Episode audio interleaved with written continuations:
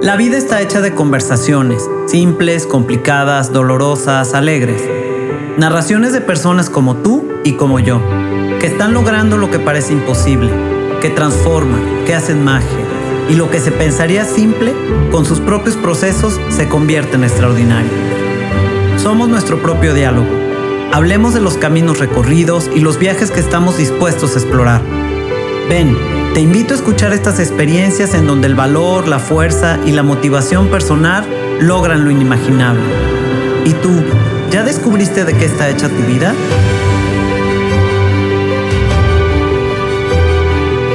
Soy Sofía Arellano y te invito a ir de lo simple a lo extraordinario.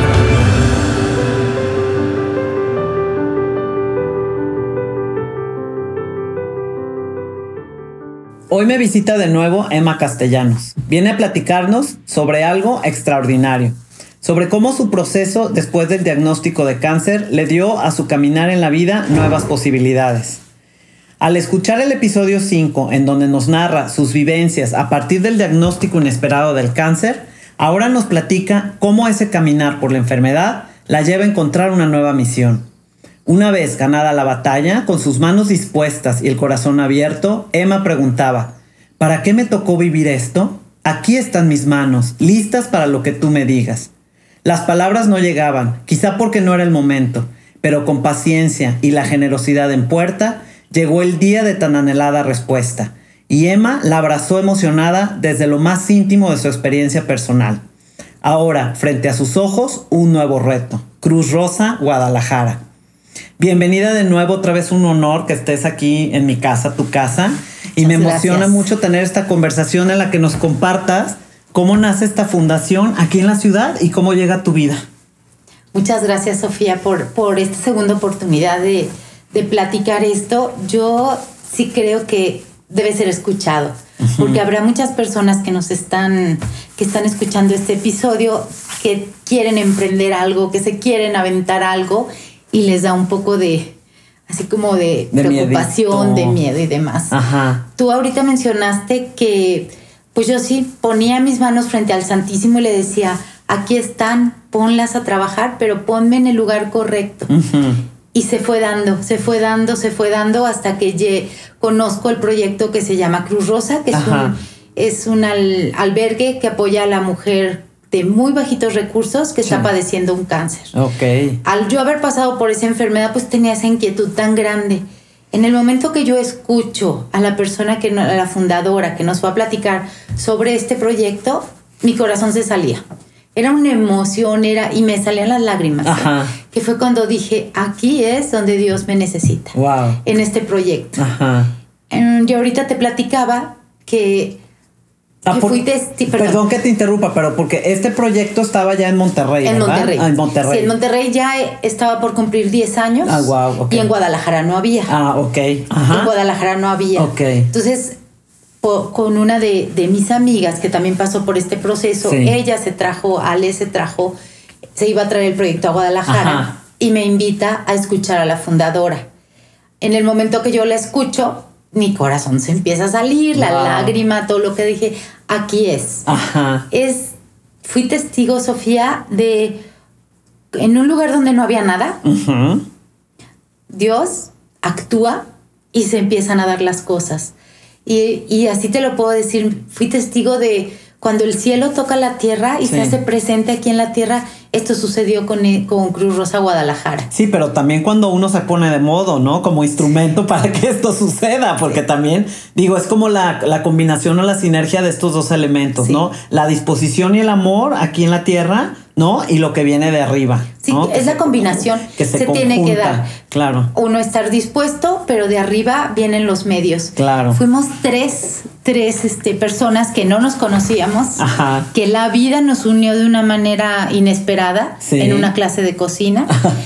Y decidimos, decidimos empezar este proyecto. Cuando dijimos, si nos aventamos, si nos lanzamos, si lo queremos hacer, pues éramos tres señoras que, que estábamos en casa con nuestros hijos, con nuestras familias, que no habíamos trabajado, que teníamos pues no tanta herramienta tecnológica que pero con una pasión y unas ganas por hacer algo por el más desprotegido, que eso fue lo que nos aventó y dijimos sí a este proyecto. Sí. Llegamos a Guadalajara, fuimos a conocer el albergue a Monterrey, fuimos a, ver los, los módulos que hay en los hospitales de allá y bueno, veníamos muy emocionadas y nos regresamos con tres folletitos en la mano.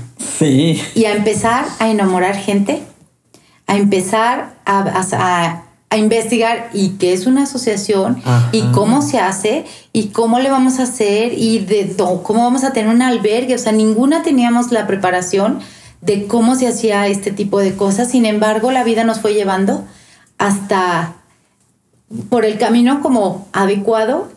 Y como en los pasos, ¿no? O sea, ¿qué, es lo primero que se hace? ¿Con qué le empezamos? Sí, o, recursos, este, recursos, ¿qué, ¿qué es lo primero como que como, no como obstáculo, pero como la primer eh, meta a lograr para dar paso a, que se empiece a fomentar este proyecto, ¿no? Que empiece a construirse. ¿Qué es? Pues lo primero que hicimos, este, juntar amigas. A ver, necesitamos más manos. Claro. Necesitamos voluntarias. Entonces hablamos a algunas amigas, oye, me apoyan, no sé qué, pues se apuntaron y, éramos más o menos 12. las tres fuimos las que y decidí, dijimos sí a este proyecto. Como la base, Invitamos amigas y éramos más o menos entre 10 y 12. Y entre todas empezamos a buscar, pues, ¿y ahora qué sigue? Pues se tiene que buscar una casa para poner el albergue. Empezamos a buscar las colonias. Había colonias que no nos aceptaban. Este, ¿De veras? Ahí porque íbamos a tener gente enferma.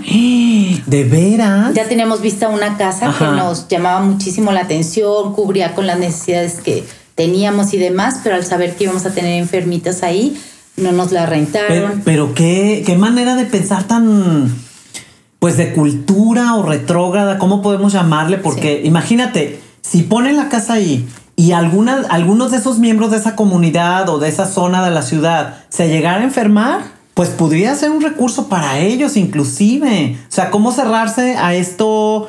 Pues se me hace inexplicable, ¿no? Como muy raro de entender. Sí, no, no lo entiendes, no entiendes cómo pueden rechazar a alguien enfermo y más creer que te puedes contagiar cuando pues, el cáncer no se contagia. Exacto, la falta de como de conocimiento sobre la enfermedad. Totalmente, es, es, una un tema, falta de información impresionante. Sí. Total, que estaba yo en una, estábamos buscando una casa, otra, otra, y fui a una clase de yoga y en la esquina de como en un rinconcito estaba una señora de blanco con su toallita blanca y yo plática y plática y plática con mi maestra y le dije, fíjate que estoy buscando una casa, queremos poner un albergue y para esto, tú, tú, tú. A la salida de esa clase, esa señora de blanco me dice, este, oiga señora, la estoy escuchando, fíjese que yo tengo una casita, no sé si quiere ir a verla.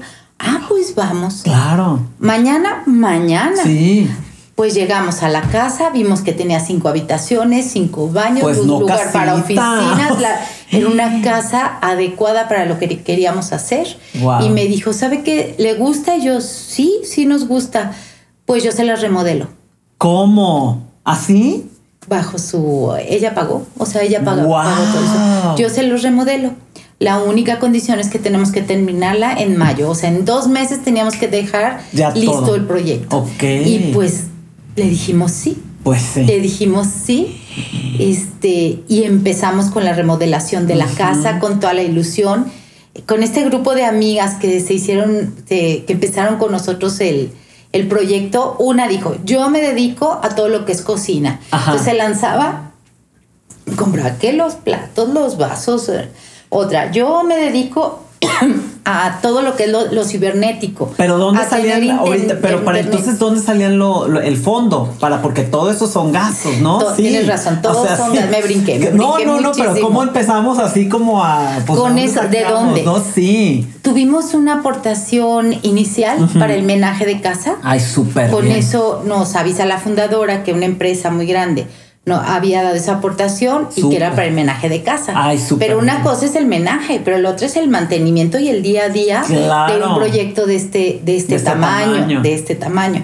Total, con esos tres folletitos que llegamos, empezamos a enamorar gente. Y empezamos a ir con nuestros amigos y con los conocidos y con los empresarios y empezaron a creer. Y nos creían, nos creyeron.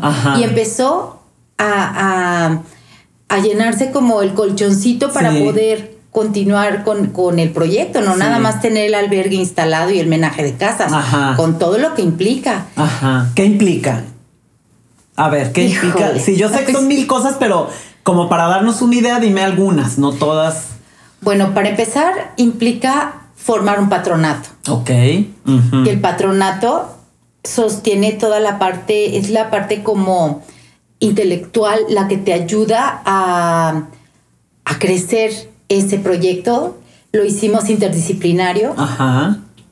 de diferente, con diferentes profesiones. También entre muchas cabezas se piensa. Me- mejor soluciones. Exactamente, ¿no? cada Sí. uno desde su, desde su Perspe- ángulo, desde su desde su Perspectiva. perdón. Y formamos un patronato, empezamos a formar un voluntariado, empezamos a dar conferencias Wow. sobre lo que queríamos hacer y con una sencillez impresionante, Cruz Rosa tiene, lo identifica un mandilito muy Sí. lindo que es blanco y tiene una cruz rosa y está, está muy lindo y atrás dice apoyando a la mujer con cáncer. Ajá. Pues teníamos que tener, aparte del albergue, de donde íbamos a sacar a las pacientes, Claro. pues de los hospitales. Pues ¿Y qué sí. hospitales? Pues eran los públicos. Claro. ¿Y cómo lo íbamos a hacer? Pues teníamos que ir a presentarnos a los hospitales Ajá. públicos. Entonces un día nos pusimos un mandilito, nos fuimos al centro médico, Ajá. nos metimos por el área de urgencias, pero el- ese mandilito se volvió un poco como nuestra carta de presentación. Claro. Porque todo mundo, em, pásele, pásele, Ay, pásele. súper bien. Es complicado entrar a un centro médico, a un hospital de salud sin, sin, Sin un una permiso, cita. o sin sin- una- ajá. Sin embargo, a nosotros se nos empezaron a abrir las puertas. Wow. Me acuerdo que estuvimos buscando la oficina del director. El director no estaba, pero la secretaria como que le caímos bien y nos dice, aquí está el subdirector, ¿por qué no platican con él? Ah, pues vamos. Pues sí.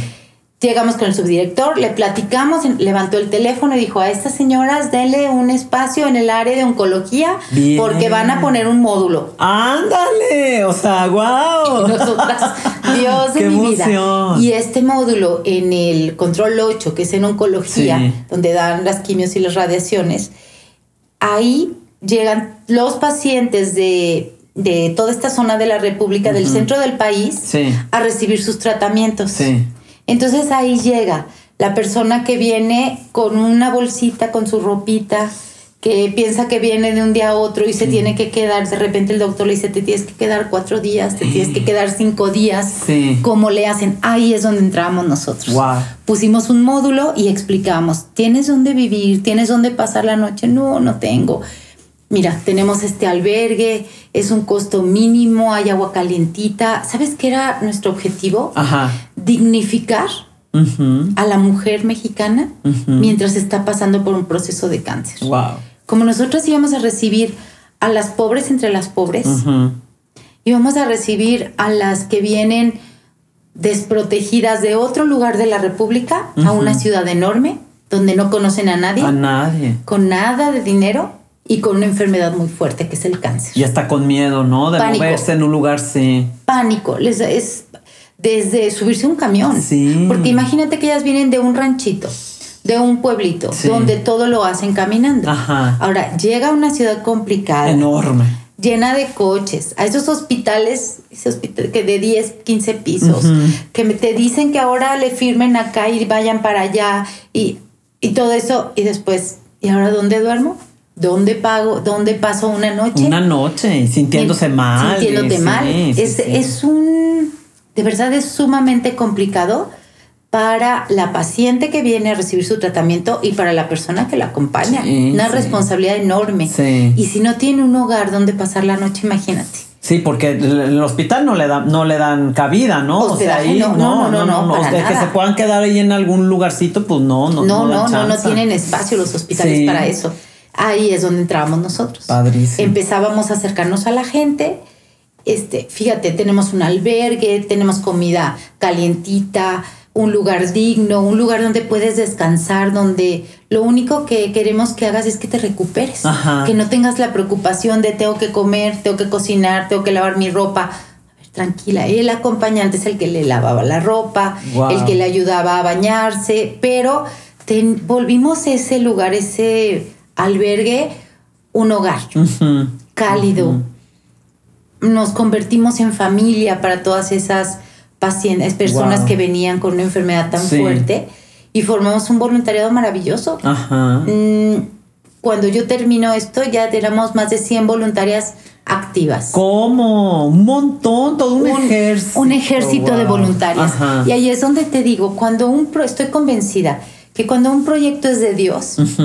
Dios te va poniendo el Sí. camino y, Y- se te abren las puertas. Y cuando se hace a través del, del amor, bueno, Dios es amor, ¿no? Pero cuando lo haces humanamente, a través del amor y del cariño, la comprensión, empatizar con el otro, ustedes que gran parte pues de las, de las que fundaron esta asociación aquí en Guadalajara, saben por lo que están pasando las otras personas y además ven la condición en la que viven, ¿no? Es como este empatizar con ella y como a través del amor, oye, te voy a dar esto que, que, que no tienes y que sé que es tan necesario, ¿no? Que a lo mejor yo lo tuve y que sé que tú no lo tienes, ¿no? Como un espacio limpio, un, un recibimiento amoroso, un, todas estas cosas, ¿no? Yo creo que esa es la, fue una de las claves por la que se, empezaron, se nos empezaron a abrir las puertas en Guadalajara. Como nosotros habíamos pasado por, por un proceso de cáncer, Sí. nosotros sabíamos lo que significaba que se nos cayera el pelo. Exacto. Nosotros sabíamos lo que significaba que nos quitaran una parte de nuestro cuerpo. Exacto. Nosotros sabíamos y habíamos pasado por los mismos malestares que ellas. Sí. Eh, habíamos tenido la misma angustia y preocupación que ellas. Entonces, eh, nos entendíamos, Sí. nos entendíamos porque el hablar de tú a tú con alguien que vivió lo mismo es muy sanador. Claro. Y eso lo hacíamos este, con esas pacientes que venían con tanta angustia. Le decía, yo hasta les decía, fíjate, a mí, jálame mi pelo, ya se me cayó a mí y mira, me volvió a salir Ajá. y ahora me salió chino. Y entonces empiezan a darse cuenta que no son las únicas que están pasando por esta Y, enfermedad. y que ese proceso, ese momento va a quedar en el pasado en cierto, en, en cierto momento de su vida, ¿no? Que no es algo porque yo creo que cuando lo estás viviendo, como que no ves más adelante y más para allá, ¿no? Como que, como que te centras en eso y dices, híjole, pero cuando tú tienes ese gesto de tan pequeño, tan simple, de jálame el pelo, mira, me volvió a salir, bueno, yo creo- pienso que adquieren una esperanza, confianza, o sea, muchísimas eh, emociones y sentimientos que les van a ayudar a salir adelante, ¿no? Sí, ¿sabes qué fue lo que sucedió? Que les enseñábamos a ver la enfermedad desde otra perspectiva. Wow. no desde la perspectiva de, del- de lo negro, de tanto dolor, sino que había esperanza. Ajá. Esa fue, creo que una de las partes más lindas que vivimos en este proyecto, que podíamos brindar esperanza de vida. Sí. Y así es. Este, el lema de Cruz Rosa es Cruz Rosa, esperanza de vida. No, wow. Entonces, eso es lo que nosotros le brindábamos. Las dignificábamos, les dábamos un espacio digno, limpio, lo que ellas merecen Claro. les dimos esperanza para que vieran con menos dolor Ajá. el proceso que estaban viviendo. Wow. Wow. Porque tú en algún momento me platicaste, hace cuenta que llegaban sin nada. O sea, que, que- que les tenían que dar hasta este, ropa interior a veces, les, les daban, es- o sea, todas estas partes son tan dignificantes por lo que estás diciendo tú, ¿no? O sea, qué, qué triste y qué difícil y qué duro que además de una enfermedad tan, tan terrible, ¿no? Que es vivirla, pues no tengas la otra parte, ¿no? Entonces súmale, pues, se me hace tremendo, ¿no? Y qué hermoso que dentro de esto ustedes les podían dar, o sea, completar esta parte, ¿no? Este, en la dignificación como ser humano, simplemente, Como ser humano. ¿no? Déjate tú otras cosas. Imagínate, te voy a poner un Sí, caso, sí. una persona que viene de un, de un ranchito que está a 6, 8 horas de Guadalajara, el Seguro Social la trae en el camión, o sea, a ella y a su acompañante. Sí, La familia, ¿cómo se queda allá? Preocupada. sí, mi mamá está enferma, mi mamá, mi esposa, ella está enferma, Ajá. no tiene dinero, va a una ciudad que no conoce. ¿Qué le van a hacer? ¿Dónde va a dormir? ¿Cómo va a vivir? Mm. Imagínate la angustia con la que se queda la familia. sí, Luego, viene, llega a Guadalajara. Ahora, el acompañante. Se me va a poner mal, ¿dónde vamos a pasar la noche? Mm. ¿Cómo la voy a cuidar? Pero no traemos dinero. ta, Sí. ta, ta. La paciente, ¿me va a doler? ¿Qué me van a hacer? ¿cómo me voy a sentir? ¿Cómo me voy a sentir? ¿Dónde voy a dormir? ¿Qué vamos a comer? Muchas de estas señoras comían lo que venden en la esquina de, de los hospitales, un hot dog, Unas papas, unos Lo que fuera. Ajá. O a veces nada. Y fíjate, con la náusea de la quimio y demás, o sea, ¿cómo? Había gente que dormía afuera del hospital porque no tenía un lugar donde pasar la noche. Híjole. En una ocasión nos tocó recibir una persona que dormía, durmió dos noches en un puente peatonal. ¿De veras? No. Dos noches Qué ahí. terrible. Con, su, con los malestares de los tratamientos, Sí. dices, ¿cómo? Ajá. ¿Cómo? Ahí es donde mm, entrábamos a, vente, Ajá. ven, Ajá. aquí hay un espacio donde se te va a chiquear, donde te vas a poder recuperar, donde todo ese proceso lo vas a vivir más tranquila. Sí. Y tu familia también. Sí. En una ocasión fuimos a algún, a un este pueblito Sí. y nos recibió la banda, Ay, los no, bomberos, no. los maestros. Bueno, hicieron Ay, así como procesión porque ahí iba el equipo de Cruz Ay, qué divino. Y con, yo, me, yo me llevé a una señora que había llegado un día antes al albergue. Sí. Acompáñeme, vamos. Y nos fuimos al pueblito. Total, que le suena el teléfono y era uno de sus hijos. Ajá. Y nosotros en la procesión. Ah, sí. Y entonces dice, hijito, no te puedo atender. Estoy muy ocupada porque estoy en una marcha de Cruz Rosa y viene el síndico, el presidente Ay, no, no, municipal. no, el- qué hermosa. Luego Bueno, nos ella- hablamos y le cuelga. Yo me quedé pensando, Ajá. ese hijo que un día antes se había quedado mortificado, Sí. ¿qué va a pasar con mi mamá? ¿Qué sucedió cuando habla por teléfono con ella y le dice, estoy muy ocupada, vengo con la banda, vengo con el síndico, vengo con Y los la bomberos? feliz. Feliz. Ajá. Y luego te hablo. A esa familia se le empieza a bajar Claro. esa angustia. Claro. Esa angustia con la que habían mandado a su mamá Sí. a curarse a Sí. Guadalajara. Ajá. Y, es- y como esa historia, muchísimas. Wow. En otra ocasión nos llegó una señora que traía sus pies.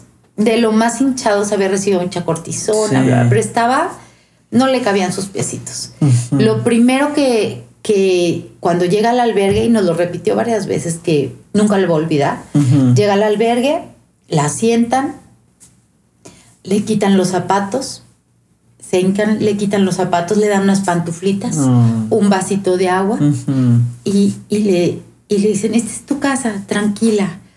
Ella después nos platicaba que ese gesto de amor, de quitarle sus zapatos apretados que le estaban lastimando, poner unas pantuflitas, darle un vasito de agua y decirle, tranquila, aquí vas a estar bien, Ajá. significó, fue la diferencia para ella enorme. Y fue el simple gesto de darle unas pantuflitas. Qué belleza, qué hermosura. Y eso es el amor. Ahí se ve, tiene el sello intrínseco del amor. Y, y el amor transforma y cambia. Y, y a lo mejor después de ese momento, ella, como les dijo, o sea, siguió con su enfermedad, pero sintiéndose apapachada, o sea, sintiéndose segura, ¿no? Amada, querida, segura. Ese digna. es, ese es algo bien importante. Este, tenemos, un, tenemos una capacidad para 40 personas Ujú. y ya teníamos en esa ocasión el albergue lleno. Estaba llueve y llueve, era julio. Ajá. Y me habla la persona que, una persona que nos ayudaba y, y me dice, señora, hay dos personas afuera del albergue con una maletita en la mano Ay, y lo tenemos lleno. ¿Qué hacemos? Y yo, Dios de mi vida, pues que ahorita voy. Ajá. Me, lancé, me lanzo al albergue y ya le, le digo, no los vamos a dejar sin cama, voy a buscar en otros albergues en donde me las pueden recibir. Sí. Y en eso se me acerca un señor de los que ya estaba hospedado con nosotros, el esposo de una paciente. Señora dice, no les quite este techo, es lo único que tenemos. Oh. Yo le doy mi cama a esa señora y yo me envuelvo en una cobijita, pero Wow. que no les quite este techo, porque Wow. es lo único que tenemos. Wow. Ay, no, no. y como no. esa Sofía fue una, otra, otra, como puras cosas, mara, no sabes, maravillosas. Regalos. No, puros regalos que, que cuando vives esto, tu corazón se llena, Ajá. se llena de alegría porque pudiste aminorar esa carga tan pesada de una persona. Sí, como un bálsamo, ¿no? Como un, medicamento, otro tipo de medicamento que también se necesita en esas circunstancias, ¿no? Cuando se están viviendo ese tipo de cosas. Y en la, en la pues en la situación de la escasez económica, de, del lugar de donde vienes, ¿no? Entonces este bálsamo viene a ser pues riquísimo, delicioso, perfumado. Yo lo que les decía es, un, es un cariñito al alma lo que nosotros hacemos. Sí. Un cariñito al alma, un decirle, no estás solita, vas a estar bien, aquí te vamos a cuidar, vas a tener un lugar donde pasar la noche. Todo eso era como un empezar a tranquilizarlas. Claro. Porque vienen con mucha, mucha angustia. Claro, bueno, no hemos dicho, pero tú fuiste la directora, ¿no? Ahí en Cruz Rosa. Sí, sí. Sí, por eso ahí la, cabeza, ¿no? Del, funcionamiento, de que todos funcionan. Del operativo. Del operativo, fui la, ¿no? Fui la cabeza de, Estuve en la dirección durante ocho años. Sí, sí, sí. Este, sin saber... Yo no sabía juntar un archivo cuando...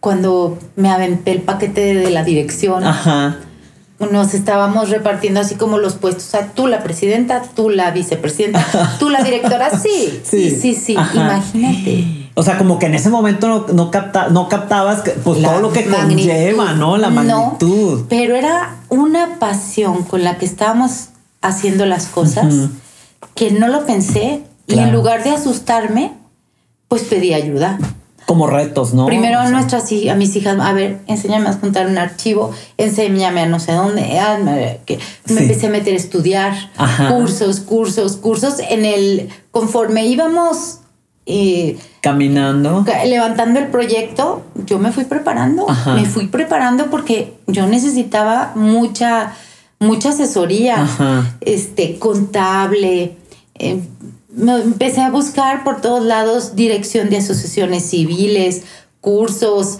Me tocó este, estudiar en varias, en varias universidades, cursos que daban para las asociaciones, interesantísimos. Hice grandes amigos también directores de asociaciones y nos apoyábamos de unos, a otros. Entonces, te das cuenta que, cuando, más bien me di cuenta que con toda esa pasión que yo traía, esas ganas de hacer algo por los demás, los medios se me fueron presentando las formas como abriéndose por puertas, se abrían ¿no? Como el camino ya lo ves como más claro por dónde dar los pasos, ¿no? de todo esto. Y ahorita es un proyecto que está firme, de pie, fuerte, que ha hecho, ha, ha, cambiado la vida de muchas mujeres y de sus familias. Entonces, esto es algo que llenó mi corazón. Ajá que está dentro de mi corazón, que, lo tengo aquí como un pues es como un bebé para mí. este como otro hijo, ¿no? Es como otro hijo para mí.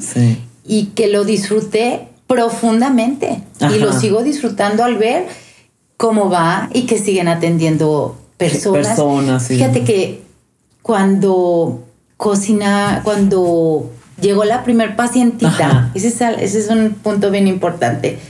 Llegó la primer paciente todavía no habíamos abierto el albergue. Lo íbamos a inaugurar ese día. Sí. Anda. Pero semanas antes nos habían hecho como entrevistas y en el periódico salió. Ajá. Cruz Rosa abrirá un albergue, abrirá. En futuro. Para mujeres con cáncer que tú, tú, tú, tú, sí. El día de la inauguración llegó. Y me vuelven a hablar, yo ya no estaba en el la señora, ya llegó la primer paciente. Y yo, ¿cómo? ¿Cómo? Solo hay canapés, vino tinto, vino blanco, va a venir la prensa. ¿Cómo? Ahí voy. Y ahí voy otra vez. Este, y se quedó el la primera noche. Ay, qué lindo. Se quedó la primera noche, este, pues a traerles, pero era la emoción. Claro, Llegó claro. la primer paciente. Y aparte, ¿sabes qué? Qué simbólico que llegue el día que inaugura, ¿no? Para mí fue como, ahorita que me lo platicas, pues yo lo veo como algo simbólico. ¿Y sabes cómo se llamaba? ¿Cómo? María del Socorro. Ay, no, de veras. Y la segunda paciente, María del Refugio. Ay, qué lindo. Y la tercera, María Rosa. No. Puras, las primeras 8 o 10 pacientes llevaban el nombre de María. Del refugio, del socorro, del rosario, de, María de la Paz. O sea, puras Ajá. advocaciones, o sea, De la unos nombres de la Virgen. Wow. Entonces era cuando decíamos, este albergue es de la Virgen. A la Virgen le gusta este albergue. Sí, sí. María del Socorro fue la, la primera que llegó ahí. Qué Dices, padre. "Ay". Oye, a ver, y platícame, porque esta, esta historia sobre la benefactora que les, que les facilitó la casa, bueno, que, que tú cuando me platicaste, pues que les cobró de renta poquitito, la verdad, que les adecuó ahí todas las reformas del, del lugar y demás, ¿qué pasa con ella? Que te dijo, la tienen que acabar en dos meses, la, todo, va, instalarse y todo y terminar. Tenemos que terminar la remodelación de la casa en la fecha que ella nos dio. Sí, Este, entonces, bueno, estuvimos a todo vapor. Yo a ella no la conocía, te digo, la primera vez que la vi fue en esa clase de yoga Sí. y de ahí pues nos fu- fuimos, este, pues no- nos fuimos conviviendo más Sí. y demás. Yo me entero, después ella me platica que ella venía de Houston ya desahuciada, Ay. este, pero vino a regalar todas sus cosas, a poner todo en orden Wow. Ese es un y milagro. ella quería ¿eh? dejar algo. Wow. Cuando partiera, ella Sí. quería dejar algo. Eso es bellísimo. Y dice que fue cuando me escuchó en esa clase de yoga Ujú. y que dijo, esto quiero hacer. Guau. Dejar un albergue Sí. para ahora que yo ya, Ya pues, me vaya a partir. sí. Porque ella estaba ya desahuciada con un cáncer pues fulminante. Cuánta generosidad, ¿no? Fulminante. Cuánto- sí. Y le daban hasta mayo. Ay, no. de vida. Ajá. Pues después de ese mayo, con la ilusión del albergue, Sí. duró dos años más. Y me hablaba, Emma, ya volví a engordar. Ah. ya volví a comprar ropa. Sigo viva. Sigo aquí. bla, bla. Los vivió con mucha intensidad esos dos años. Ajá. Este, porque ella estaba lista para partir. Fíjate. Sin embargo, Dios le dio esta gran alegría de, de hacer este proyecto, de ayudar a este proyecto Claro. De amor a los demás. Y ella misma retomó un- otros O dos sea, dio un vida. regalo y recibió, Recibió un, gran regalo, dos ¿no? años más de vida. Wow. Y lo gozamos juntas. Ajá. Este, la quiero muchísimo. Sí, me ella, imagino. ella partió, pero partió con una sonrisa como muy plena Qué de haber padre. hecho algo por el más desprotegido. Wow, eso es bellísimo. Yo cuando me lo platicaste dije, "Ay, Sí. no, no, y aparte es una historia, pues por decir así, milagroso, ¿no? Es esta persona que está en el fondo del salón, en una esquina, es inesperado, ¿no? Que, que, que pase esto y aparte lo hace con tanta generosidad y tanto amor y, y ve el resultado, ¿no? Es que yo pienso que cuando siembras así, pues cosechas el triple, ¿no? El cuádruple.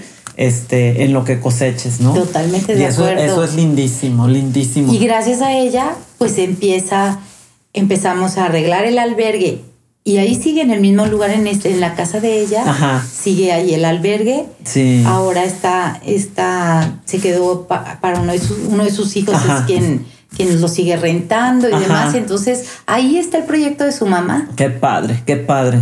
Oye, este te iba a decir, una vez me acuerdo que me platicaste también, ¿te acuerdas la vez de la que se inundó, que había un problema, no se inundó, que hubo un problema en las tuberías, no sé qué, que era en la noche y te hablaron y vas corriendo, ¿nos quieres compartir eso? Sí. Porque son parte de, de lo, lo que se vive, ¿no? Cuando uno se, se día, avienta cuando te avientas cosas. con un proyecto sí. así. Sí, también en la noche y me hablan, se está inundando el albergue porque una tubería se rompió, era domingo, una tubería se rompió y bueno, vamos. Total que, que, le, que mi esposo, que Pepe, me dijo, pues yo te acompaño y mis hijas también. Entonces Ay, llegamos con escobas, trapeadores, Ay, aventar no. el agua, tratar de arreglar la, la tubería y demás. Pero te lo platico porque se volvió un proyecto de familia. Ajá, exacto. Me apoyaron muchísimo Wow. mi esposo y mis hijos, mis hermanas, mis sobrinas, nuestros amigos, pero no nada más a mí, Sí. a todas a las voluntarias que estábamos en ese proyecto, a todas Ajá. las que estábamos ahí. Entonces se, se- eran unas carcajadas porque se había inundado, Ajá. porque estábamos ensopados, porque pero con un gusto que Sí. hacíamos las cosas, no importaba si fuera domingo, lunes, martes. Claro. Este fue un proyecto que nos llenó tanto Sí. que, que- pero hasta que cada detalle, por chusco que parezca, lo disfrutamos. Wow. Lo disfrutamos.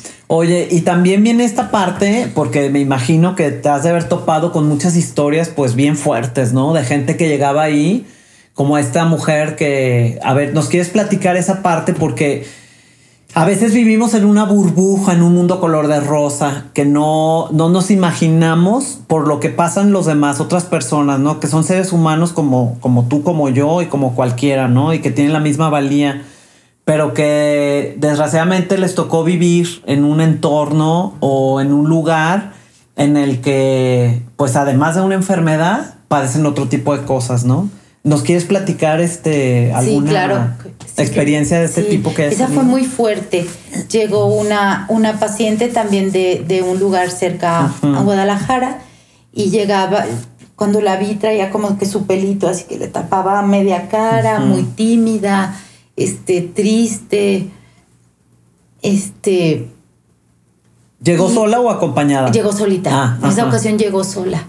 Y la pasé a mi oficina y empezamos a platicar, a ver cómo estás, bla, bla, bla. Dice, lo que más le dolía a ella fue que cuando su esposo se enteró que tenía cáncer, le puso una caja de fruta en la calle y le dijo, ahí te vas a echar como un perro, porque eso es lo que eres. Ay, no. porque tenía cáncer. No lo puedo creer. ¿Qué? esa mujer estaba viviendo una violencia eh, muy fuerte. Muy fuerte por aparte parte del cáncer. Además. O sea, aparte del cáncer. No, no, no, no, no. ¿Y qué haces con esa impotencia cuando ves esta situación? ¿Cómo lo manejas? Mira, la rabia a todo lo que da. La rabia a todo lo que da. Y es que tengo que hacer algo y tengo que hacer algo hasta que me quedaba otra vez en mi oficina, me persinaba, retomaba todas las situaciones y a ver, Emma, ¿hasta dónde te toca a ti? Tú te dedicas a dar alimentos, pedaje, chiqueo, apapacho en el albergue. Sí. Lo que sucede fuera no es tuyo. Yo quiero una cárcel ahí a un lado. Sí. Para echar a todos estos señores que las tratan mal. o sea, yo quiero una cárcel aquí al lado. Claro, sí. Sin embargo, me retomaba, volvía como a, a ver, al centro. Yo me dedico a esto y si las orientábamos por medio de trabajo social. Existe el DIF de tu localidad, aquí está el teléfono, si necesitas ayuda ahí te pueden ayudar, bla, bla, bla. Como que les abríamos panoramas, pero para que ellas actuaran, no íbamos a actuar nosotros en algo que nos, no nos tocaba hacer. Claro. Y no hubo quien hace cuenta como, por ejemplo, esta mujer que cuando ya está mejor o ya llega el momento de partir, no se quiera ir. Uy, sí. Y quisiera quedarse. Ella no se quería ir. ¿Y qué haces ahí con eso? Qué difícil. Tienen que, tienen que regresar. En, al, en el albergue se quedan el tiempo que, que traen sus hojas de tratamiento, o sea, ah. como su carnet. Entonces, pues vas a estar ocho días, se le recibe ocho o diez, pero, pero no dos meses. Sí. Esta mujer que te digo, esta persona, es, se estuvo con nosotros, terminó tratamiento, pero luego iba a regresar a revisiones. Sí. Cuando regresa, otra vez la veo así con su cabeza agachadita, cubriéndole su pelo, la veo mal. ¿Cómo estás, fulanita? Me dice, ¿sabe que mi esposo agarró una cazuela con aceite caliente y me lo echó en mi cara? Ay, no puede ser. No puede ser. Entonces imagínate. Qué terrible. El cáncer el maltrato, la humillación. Y como esas historias, muchas. Sí. Tristes y muy dolorosas. ¿Crees que solo se den en este estrato social no, o...? No, no, Uy, no, no, no. No, para nada. Ajá. Creo que cualquier... Em, cualquier estrato social se puede dar este este como esta este maltrato psicológico ajá maltrato psicológico, Y, como ay cuál es la palabra ahorita se me fue pero es como que es parecido al, como al, al, racismo como calificar a alguien de cierta manera porque tiene una enfermedad de este tipo. Fíjate que a muchas lo que les decían como ya no tienes un ellas ellas muchas padecían cáncer de mama y les habían quitado su pecho. Sí. Como ya no tienes pecho, ya no eres mujer, ya no sirves, ya no funcionas. Qué terrible, terrible. Pero en todos los estratos sociales, ¿eh? Ah, no nada más en los sencillos. Sucede en los más altos, en todos. No sirves como mujer, ya no. O sea, no sirves. ¿Y será machismo? ¿Será.? Ay, no sé. ¿Cómo.? Y, y, falta de conocimiento y. Egoísmo. Todo. Es todo junto. Qué terrible, se me hace terrible. O sea, unas humillaciones terribles que reciben. Ajá, ¿alguna vez quisiste tirar la toalla? que dijeras, híjole, ya no puedo con esto, o porque, o porque a lo mejor alguna historia te golpeaba emocionalmente muy fuerte, o porque a lo mejor había un problema muy grande, o porque a lo mejor alguna vez o, quisiste tirar la toalla o no, tú ibas día con día, este, enfocada, entregándote. Sabes que no. Mis papás tenían miedo de que la, los, las historias de tanto dolor y me fueran a afectar emocionalmente, me fueran a doler demasiado. Pero aprendí que lo que yo podía hacer dentro de ese albergue era una, o sea, hasta ahí yo podía hacer y cuando cruzaba la puerta para irme a la calle, aquí se quedaba todo lo que sí habíamos podido hacer por esa mujer. Entonces traté de no llevarme esas historias de tanto dolor y continuarlas dando vueltas en mi casa. Simplemente me quedaba con lo que sí pudimos hacer. Exacto, con lo positivo, no. Lo, lo, valioso. Entonces, no te no recuerdo un día que te que haya dicho ya voy a tirar la toalla porque ya no puedo más. Sí. Fue tan, tan, con tanta ilusión hicimos esto, tanto apoyo, un voluntariado maravilloso, patronatos chambeadores, gente por todos lados recibimos como apoyo de, en todos los sentidos que, no llegó el momento que yo dijera hasta aquí lo dejo. Sí, como que todo el tiempo sentiste esta contención de la gente que ayudó y era como, ¿no? Como los cimientos que pues aquí me están sosteniendo y, vamos para adelante, ¿no? ¿Sabes qué nos pasaba a todas? No estoy hablando nada más de mí. Ajá. Nos llenábamos tanto por dentro, era una alegría tan grande el trabajar en ese lugar, el estar en ese lugar, que no pensábamos en las dificultades que, pues, que, este trabajo conlleva. Claro, Simplemente buscábamos cómo solucionarlo y cómo salir de este y cómo salir del otro, pero aventar la toalla no. Ah, pues. Lo disfruté como no tienes una idea. Lo gocé este proyecto. Y yo creo que es porque como te entregabas toda o te entregabas esta gran parte tuya este, con tanto entusiasmo y tanta dedicación y tanto amor al proyecto, pues porque dicen que cuando tú das sin esperar recibir, eh, recibes el triple, ¿no? Y es como este enriquecimiento personal sin, sin, buscarlo, ¿no? Como que, como que es lo que, lo que siembras cosechas y es como este círculo de agradecimiento, ¿no? Del que llega al albergue y, de ustedes porque ellas llegan al albergue y de ellas porque lo que reciben en el albergue, ¿no? Fíjate, recibíamos tanta cosa tan linda. En una ocasión me llegó una señora con, teníamos una cuota de 20 pesos a la semana por alimento, hospedaje, pero había quien no lo podía pagar. Y en una ocasión una señora me llegó con tres huevitos. me dice, señora, ¿le puedo pagar con estos huevitos de mi gallinita? Ajá. Es lo único que tengo. Claro que sí. Adelante. Sí. Y todas esas cosas... Mm, maravillosas, las íbamos viviendo a día a día y nos llenaba el corazón. Yo tenía, de mi oficina se alcanzaba a ver arriba del portón cuando pasaban los camiones. Sí. Puedes creer que un camión, no sé qué ruta era, ya sabía que era un albergue para las pacientes oncológicas. Sí. Se paraba en la puerta del albergue bajaba a las pacientes y seguía su ruta. Él hizo, o sea, puso su propia parada ahí para que, ay, no. Eran las pacientes que venían de los hospitales, pero él empezó a identificar que las recogía en el hospital y las bajaba ahí, preguntó qué era nuestro albergue, entonces para que no caminaran, se paraba en la puerta, entonces ya nada más veía yo que pasaba el camión, bajaba pacientes y todas, adiós, gracias, gracias, y ya se metía. Qué divino. Ay, wow. Para que veas desde dónde, dónde hay como cosas lindas que suceden desde ese chofer que para que no caminaran una cuadra o dos cuadras las dejaba en la puerta. Wow, un camión de línea. A la puerta de su generosidad de Yo les insistía mucho que la persona que cruza la puerta del albergue no puede salir igual. Mm, su corazón cambia. Claro, wow. Porque adentro hay algo tan lindo, sucede tantas cosas tan bonitas. Ajá. Es un proyecto de Dios y adentro de ese albergue está Dios. Entonces, ¿quién entra? A ese albergue, su corazón no sale igual. Y te estoy hablando del del gas, del del camión que las dejaba ahí, quien de repente llegaba con su hijito porque nos escuchó en el radio con una mochilita y, llevaba con su hijito un paquetito de arroz, o pasaba una persona y nos llevaba un pastel, o nunca nos faltó Sofía. Wow. Wow. Nunca nos faltó. Qué belleza. Y eso sucedía, se empezó a hacer así como grande. Empezamos a formar también un voluntariado de jóvenes. Ah, no qué bien. sabes qué corazón tan padre de los Ajá. jóvenes, chambeadores con energía. A esos jóvenes, en un futuro ellos van a ser los que dirijan estos proyectos. Claro, Entonces empezamos a claro. formarlos. Ay, qué bien. Los voluntarios jóvenes, que Claro. por supuesto eran todos los hijos, los amigos de nuestros hijos. Ajá, ajá. Dice, vénganse, vamos a llevar pacientes al fútbol o al estadio o al Ajá. este, al. Y esos, esos muchachos con ese corazón tan generoso empezaban a involucrarse muchísimo para apoyar el proyecto. Wow. Y son los que van a seguir Qué increíble. al frente Qué de estos increíble. espacios.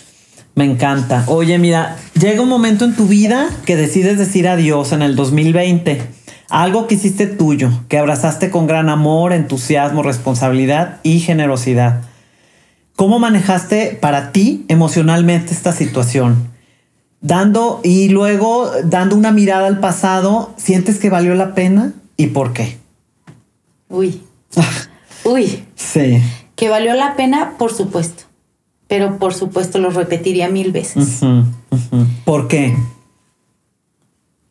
Porque recibí tanto de este proyecto que el tiempo que pude dar se queda corto. O sea, fue enorme la alegría, las cosas lindas que recibí de ahí, lo que crecí, lo que aprendí. Eh, re- me di cuenta que, que Dios estaba ahí, imagínate, en el Wow. enfermo. Wow. que yo podía estar aminorando un poquito el dolor de los demás. Y eso, Sofía, con nada, o sea, te sientes llena, plena. Imagínate que eso, esas cosas tan lindas me las dio este proyecto. Wow. No, lo repetiría mil veces, ¿eh? Ah, qué padre. Soy. No puede ser la misma persona después de haber vivido tantas alegrías y tantas cosas padrísimas con este proyecto. O sea, se repite lo que nos acabas de mencionar, ¿no? El que entra al proyecto no sale igual del proyecto. O el que entra a ese lugar no sale igual de ese lugar, ¿no? O sea, se transforma. Es, es, es, una, es, una, es un trabajo transformador, es una vocación transformadora, ¿no? Y eso, pues, con nada se paga. No, no, no. Y eso es, eso, todos esos regalos que vi, todo lo que viví ahí, lo tengo en mi corazón. ¿Y qué viene ahora para Emma después de haber recorrido un camino que te transformó, cambiando un poco mucho tu rumbo, que cambió la manera en cómo ves ahora la vida? ¿Qué te, qué te dices ahora que eso ha quedado en el pasado, pero estoy segura que forma gran parte de tu presente? ¿Qué te dirías? O sea, ahorita volteas al pasado y ves tu proceso de enfermedad, número uno, sales de eso, ¿no? Sales transformada de cierta manera, ves la vida de, otra forma y ahora abrazas este proyecto, ¿no? El de Cruz Rosa, te transforma de una manera distinta a la transformación que tuviste en la enfermedad y se van juntando estas partes, ¿no? En Emma. Y en la vida de los que te rodean, porque me imagino que también tus hijos, tu esposo, tu- fue como dijiste, ¿no? El Cruz Rosa se hizo un proyecto de, de- de la familia, de todos, ¿no? Todos participaron. Eh, ahora que ya esto queda en el pasado, ¿qué ves para ti en el futuro? Son muchas preguntas. Ya sé, Son pero- muchas pero preguntas. así como- Te- sí, como. co- Haciendo una amalgama. Sí. Encontré el para qué a Emma le dio cáncer. La respuesta. ¿no? Encontré la respuesta. Dios necesitaba poner mis manos a trabajar en ese lugar. Sí. Fueron ocho años intensos, preciosos, preciosos, preciosos. Los tengo en el corazón. Veo un, un proyecto fuerte, un proyecto que va a continuar. Algo que empezó de la nada en Guadalajara está fuerte, está cambiando muchas vidas. Ajá. Eso para mí es como un gran regalo. Wow. Algo por lo que trabajé con tanta pasión continúa. Y Ajá. eso me, es otro es un regalo para mí. Sí. Cuando yo decido este, ya dejar el proyecto. Traía un agotamiento. Estaba ya muy Sí, cansada. me imagino. Muy cansada. Imagino. Y llegó el momento que dije, es, es ahorita. Ahorita es decir, y fue antes de la pandemia.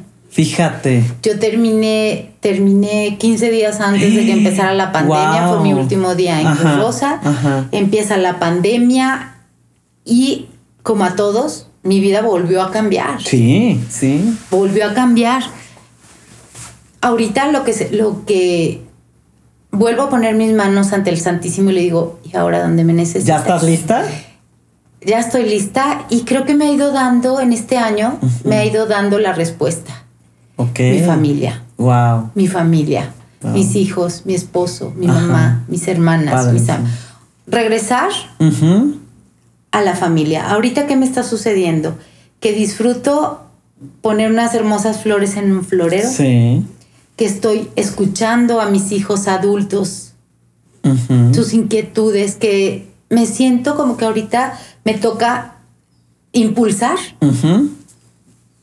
a los que, a mis hijos, a los que están contigo, ¿no? a los que tu, conmigo, tu familia, sí que es tu núcleo. Y estoy lista, o sea, me siento contenta, me siento así como muy plena de haber vivido todo lo que viví desde el proceso de la enfermedad, la creación de, de, este espacio en Guadalajara y ahora con todo, con toda esa con todos esos regalos que Dios me dio, estoy disfrutando muchísimo a mi familia. O sea, en resumidas cuentas ha valido la pena. Totalmente, totalmente. Emma, te estoy súper agradecida por venir a mi casa y compartirnos otra vez tu historia de vida, donde el valor, la generosidad, la fe, la fuerza y la determinación te llevaron a hacer algo extraordinario. En la medida que la vida cambia cada instante, cambia el mundo interior y el exterior. De forma que no somos los mismos dos instantes seguidos.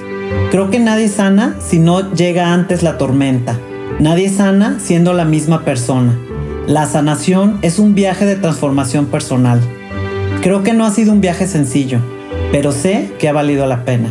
Gracias Emma por lograr cosas ejemplares, por mostrarnos que nada es imposible y que cuando haces por los demás desde la generosidad y el amor, tocas y trastocas y cambias vidas.